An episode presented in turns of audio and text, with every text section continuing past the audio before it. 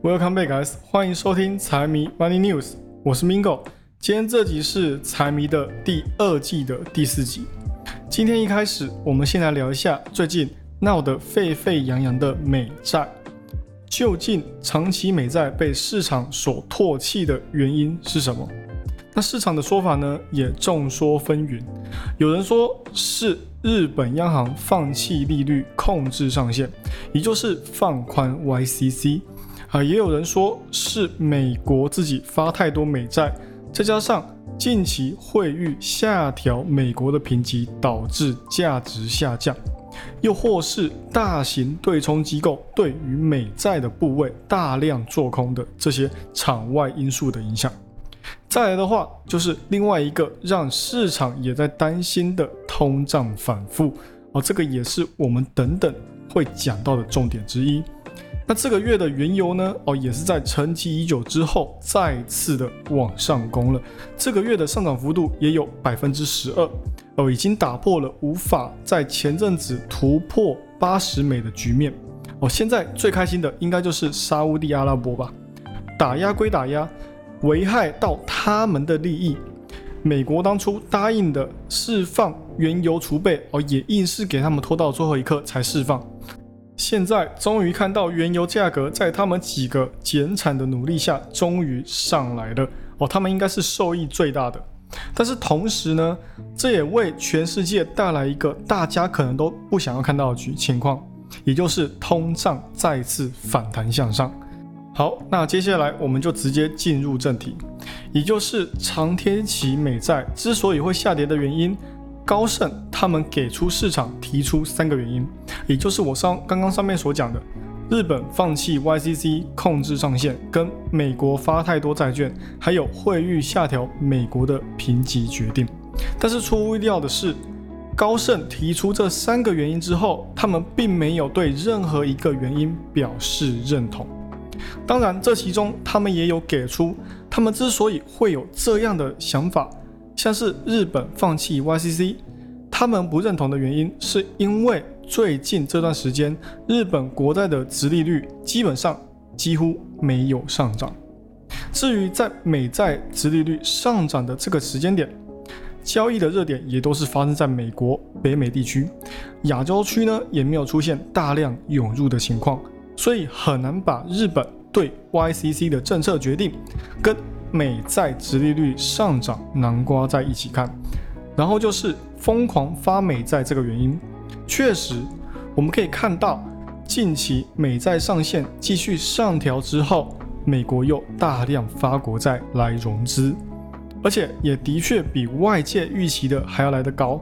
但是在之前银行危机爆发的时候，政府下场救市，又加上后来。拜登政府的四千亿美元的撒钱计划，美国政府融资哦是可以预料到的事情，而且这一次发债融资的数额呢，也仅仅比市场所想的高出一点而已，而且这一次增加的占比也是十年期以内的国债占大多数，二十或是三十年以上的国债呢是发的比较少的。所以，根据高盛他们给出的想法是，长天期美债殖利率往上涨，跟美国大量发放国债并没有什么直接关系。再来就是汇率下调评级对债市所带来的影响。高盛是说，下调的案例之前不是没有出现过，的确，在二零一一年标普也同样下调过美国的评级。所以这一次是美国在历史上第二次被下调评级。那在上次美国被下调评级之后，美债跟美股的表现有没有遭到市场打压呢？坦白说，那一次美股真的是惨不忍睹，短短一个月美股就暴跌了百分之二十，再来还用了将近半年的时间才再次爬回原点。那你听到美股都那么惨了，那美债呢？是不是也很惨？没有哦，美债跟美股的情况刚好是一个在天，一个在地。评级一被下调，美债反而不跌反涨。美股一个月跌二十趴，美债两个月涨三十趴，后面就一直待在山上不再回来。那为什么住在同一个屋檐底下的却有完全不一样的表现呢？这一次又会不会再次重复跟二零一一年一样的表现？其实我说认真的，这一次真的不用过度担心，因为二零一一年之所以美股会有那么糟糕的表现，是因为当时正逢经济复苏期。在那之前，金融危机造成的影响还深植在每一个人的心里。各国的债务在那之后又一个比一个还要高，结果突然在这个时间点来一个回马枪，评级下调，那肯定会被市场认为说是危机再起的一个信号。才刚经历过那段不堪回首的往事，再加上那也是第一次被下调评级。在那之前，就算金融危机来了哦，也没有被下调过。现在突然说下调就下调，那不跑才奇怪嘛。所以大家都想的一模一样，自然纷纷都选择避险。那一次性那么多资金要去哪里？去国外也不太对。大家的情况都差不多哦，没有好到哪里去。所以呢，自然而然，美债还是市场眼中最佳的避险投资工具。接下来就是我们所熟知的剧情了。就算被下调评级，还是逆势上涨百分之三十。那跟这一次相比呢，简直就是小巫见大巫了。环境呢说不上多好，但是好歹也没有像二零一一年的经济一样被压在地上打。这一次也不是因为经济或是金融市场才被下调，最主要还是因为美国债务上面的问题太大了。而且你看到现在已经过去那么多天了，这件事可以说是早就被市场所给消化掉了。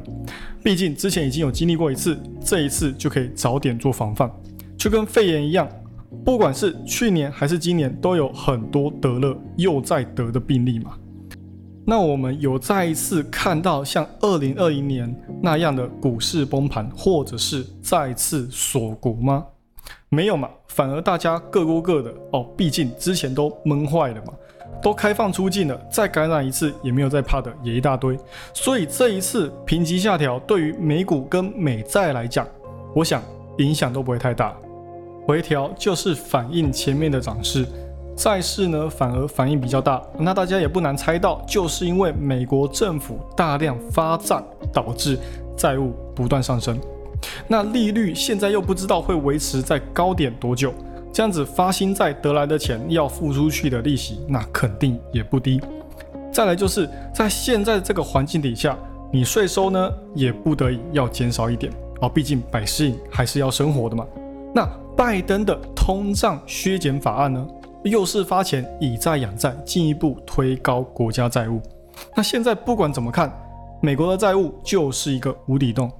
政府唯一的应对方式就是不断的提高债务上限，要不是美元还是全球公认的主要流通货币，那影响肯定还会更大。但是也仅此而已。美国不管怎么样也是世界第一强国，底下的货币基金呢，哦流出的现象也没有想象中的多，买债的对象基本上还是海外居多。那日本股市或是债市的净流入呢，哦也都在政府的可控范围内。并没有出现大起大落的现象，所以除非你很有自信要跟 Bill Ackman 哦一起做空美债，不然真的还是乖乖看着经济动向去做好投资上面的布局，这样就好了。这真的不用想太多了，毕竟未来通胀会不会反复，或者说经济软屌起不来，又或者是说再来一个黑天鹅事件，又或是什么事都没有哦，一切照着现在的局势走，我所讲的任何一个都有可能发生。我们现在可以做的就是不要被清出场就好了。最后，我们来聊一下财报。这一次呢，我们把迪士尼的财报来讲一下。我先讲一下结论，它这一份财报跟市场所想的一样，表现并没有很好。那基本上呢，不管是营收还是各个业务的收入，都是不及预期。其中表现的最好的还是迪士尼乐园的表现。虽然迪士尼是游乐园出身，但是不代表说它就只有游乐园这个业务嘛。这季的财报几乎可以说是媒体业务跟娱乐部门的收入不及预期，但是呢，也都被乐园业务给承接起来。乐园业务真的占很大的功劳。那底下的媒体业务呢，我们也讲一下，像是 Disney Plus 跟 Hulu 的订阅数量虽然有在增加，但是仅仅也是一趴的缓慢增长而已。哦，看来广告订阅的计划呢也不错哦，有在持续的往上走。那未来呢，应该也能跟 Netflix 一样，慢慢转换成公司的新的业绩增长点。我看看这些新的订阅用户到底能不能抵消掉之前因为费用下降而损失的一些盈利了。而且现在除了这个呃广告订阅之外呢，原本的会员资格、会员价格呢也要提升了，而且还涨了不少。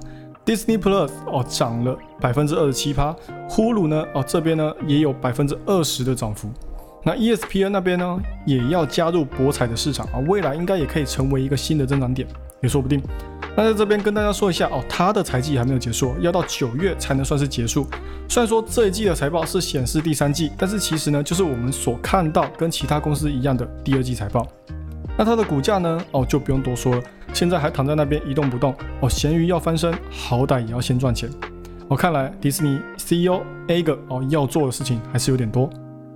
好了，以上就是今天的财经大小事，财迷 Money News 陪你阅览国际财经，让你不再对财经感到陌生，让财经与你没有距离。那大家别忘了每周两更，记得要追踪、开启通知，才知道节目更新哦。喜欢我节目的朋友们，帮我多多推荐给你的亲朋好友，记得 Follow and Share，一定要给按下去。还有，不要忘了财迷也有 IG 跟 Facebook 哦，请大家多多帮财迷捧丢姐哦。那就这样喽。我是 Mingo，我们下期再见，拜拜。